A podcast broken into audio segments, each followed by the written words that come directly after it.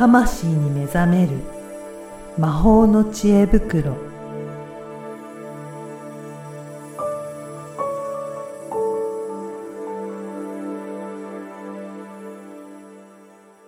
こんにちは、小ラボの岡田です。こんにちは。リアルスピリチュアリスト橋本由美です。ゆみさん、今回もよろしくお願いします。よろしくお願いします。あの、前回の話でも、えっ、と、本当ライオンズゲートが開くので、うんこれから、どんどん、えっ、と、加速していきますよ、みたいなお話もされたと思うんですが、今回この、えー配信ではどういったところのテーマになるでしょうか？はい。あの、8月の後半から、うんここから年末ぐらいまでってすごく重要な時間に入るんですね。はい。で、簡単に言うと、こう整理とうん。整備して、うん。そして新しい方向へ行く選択をもうしていくと。むしろ、整理と整備をしながら、あ新しい方向に行く。行く。なんかこれをやってからこれをやるじゃなくって、新しい方向に向かいながら整理と整備を一生懸命やっていくみたいな。はあ。なんかじゃあ、これからなんか新しいことが生まれていくような、その準備の期間で、うんなんかすごく重要なタイミングのようにも聞こえたんですけど。う。そう、あの、これ例えるならですね、その8月下旬から年末ぐらいっていうのは、はい例えですけど、生まれてから、うん。まあ、2歳ぐらいまでのお重要期間だと思ってもらえれば。そうなんですね。うん、よくね、三つ子の魂100までとか言うじゃ言いないですか。ますね。はい。これからの人生の魂うん。ま、の重要ポイントになるみたいな。そうですよね。そこで培ったことが、今後長い人生に大きく影響するっていうことですもんね。そうです。すごく大きく影響します。うーん。これ、どんな感じで、その準備とかしていくといいんでしょうかね？えっ、と、まずですね、うん。整理の仕方というと、はい。棚卸しって私よく言うんですけど、まあ、棚卸しって何って言われると、はい。自分が過去にね、やってきたこと、どんなことやってきたかとか、まあ、得意なこと、うんその中で好きなこととか、うん。やりたいこと、うん。うん。あの、ポッドキャストの44回目で、はい。確かちょっとワークの紹介があって、うんまあ、ちっちゃい頃になんか好きだったこととか、はい。書き出してみてくださいみたいな。うん。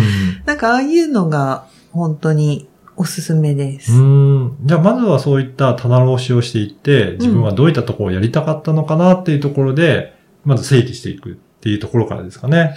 そうですね。うんまあ、やりたかったこと以外にも自分の性質、ああ、はい。なんかその、えっと、元々の質と、うん。こう、育っていく環境の中で学習とかしつけされてきた質ってあるんですよね。はいそこをちゃんとこう見分けていくっていうのが、あの、過去の棚卸し。それはやっぱり分けておいた方がいいんですか？元々の性質と、後から学んできて培ってきたものとっていうのは。うん。もちん。ろんです。うんそれは、あの、ちゃんと自分でうん分かっていれば大丈夫です。あ、そうなんですね。うん。うんじゃあ、今これができるからって言って、それが、まあ最初からその、あの、できてたのか、それとも後からうん自分で学んでいて培ってきたものなのかっていうのをちょっと整理してみるっていうことですかね。そうですね。うなんかその、非常に真面目な人が、はい。真面目なんだけど、根は自由すぎるっていう人とか結構いらっしゃると思うんですよ。じゃあその真面目さって何で培ってきたの、うんっていうと、ちゃんとしなさいって言われてきたとか、はい。まあ兄弟がいて、上の方だったり、逆にお姉ちゃんお兄ちゃんがいて、うん。お姉ちゃんお兄ちゃんの失敗を見て、こう、まあ、なんかそこで学習して、あ、はい。私はちゃんとやろうって思ったとか、まあ、何かしら、あの、本質的なうん。ものと、うん。そういう家庭環境とかで、えー身につけてきたものって、うん。やっぱり違いがあって、はい。多くの方がそこでギャップを感じ、うん。あの、ひ生活とか人生の中で、うん。葛藤っていう形で出てくるんですよね。うん。なので、そういうのを棚卸しして、仕分けしておくっていうのはすごく、すごく大事です。じゃあ、その、まず仕分けをしたら、うんその次の段階としては、どういうふうにすればいいですかね？はい。まあ、その次がね、うん準備という準か、整備していくっていう形になってくるんですけど、やっぱりそれがこう、やりたいこととかそういうところで、うん。まあ、行動と、うんまあ、その方法、うん。叶える方法、そしてそのための情報、うん。まあ、こういうのを集めたり、自分で。動いたり、はい。まあ、そういうことがすごくうん。大事になります。うん。で、やっていくと、これは好きだけど、うんこれは嫌だなとか、うんあの、やっていくからこそ分かってくることってあるじゃないですか。ありますね。これはできるけど、これ苦手とうん、か、なんかそういうのをね、ちゃんと、こう、見ながら、うん整備しながら、うん。うん。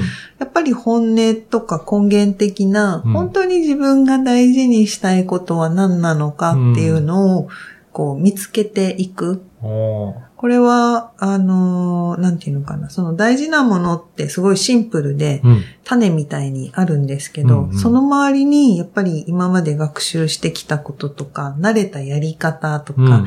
成功法則とか、うんこう、なんていうのかな、包まれてるんですよね。はいぐるぐるに包まれてる。で、それをこう、ちょっとずつ剥がして剥がして剥がしていくと、うん本当の本当のこうシンプルな自分のこう核みたいなのが現れてくるので、うんまあそれを見つけられたら、もう、もうバッチリです。もうバッチリです。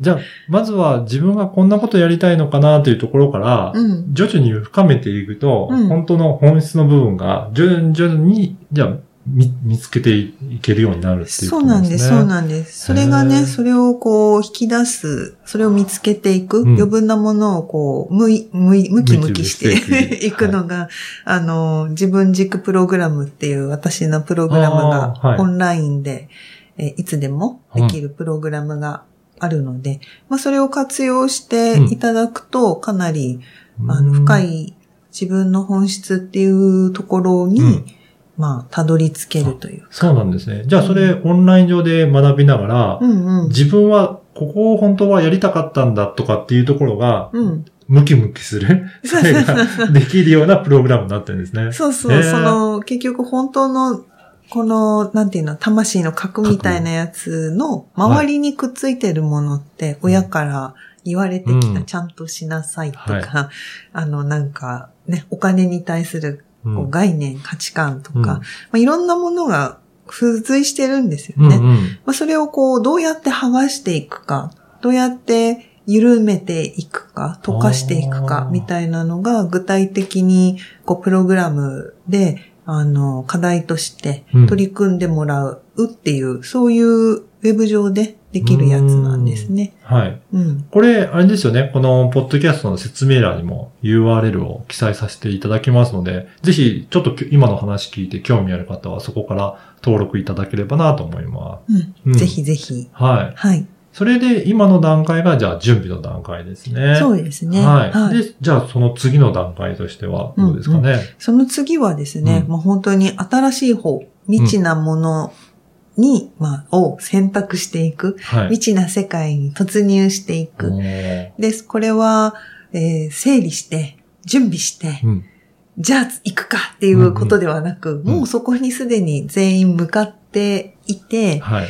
まあ、そこで足踏みして行きたくないなっていう人と、うん。やばい、どうしよう、行かなきゃいけないけどどうしようっていう人と、はいまあもうすでには、それはもう始まっていて、はい。もうとにかくやるしかないってうん今頑張ってる人と、まあ3パターンぐらいいらっしゃると思うんですね。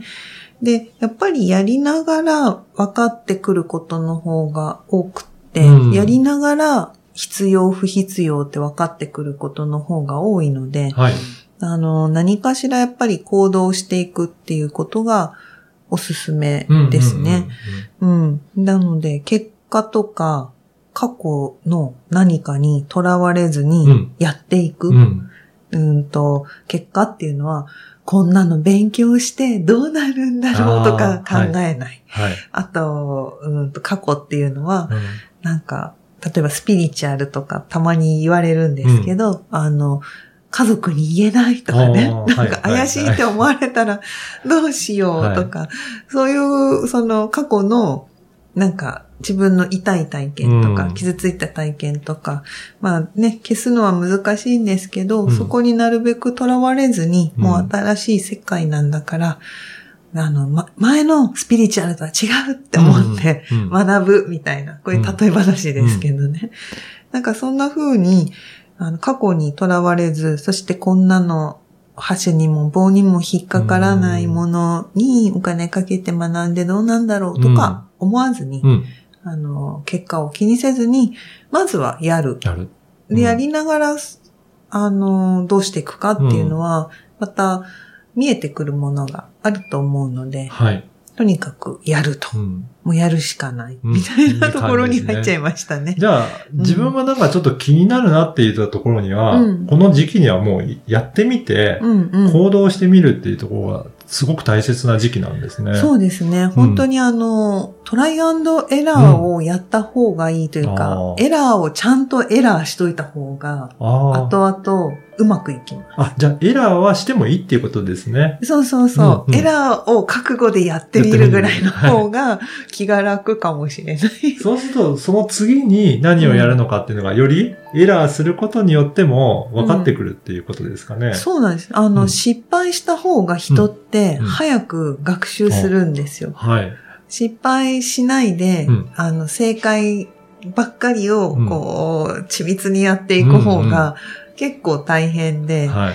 あの、し、やらかしちゃってう、ん一回後悔したり、うん悲しい思いをしたりもするんですけど、でも失敗したからこそ、じゃあどうしたらいいかっていう風に転換していきやすくはい。なるので、あの、ぜひ本当ね、この時期はうん逆に失敗していい時期なので、はいどんどん失敗、失敗失敗言うなって感じあの、失敗してもいいから、こう、心が向く方をとにかくやってみる。やってみるですで、ね。続けなくていいから。ああ、そうなんですね。なんか真面目な人って、やり始めてどうしよう続かなかったらとか思うじゃないですか。ありますよね。あの、やってみなきゃわからないんで。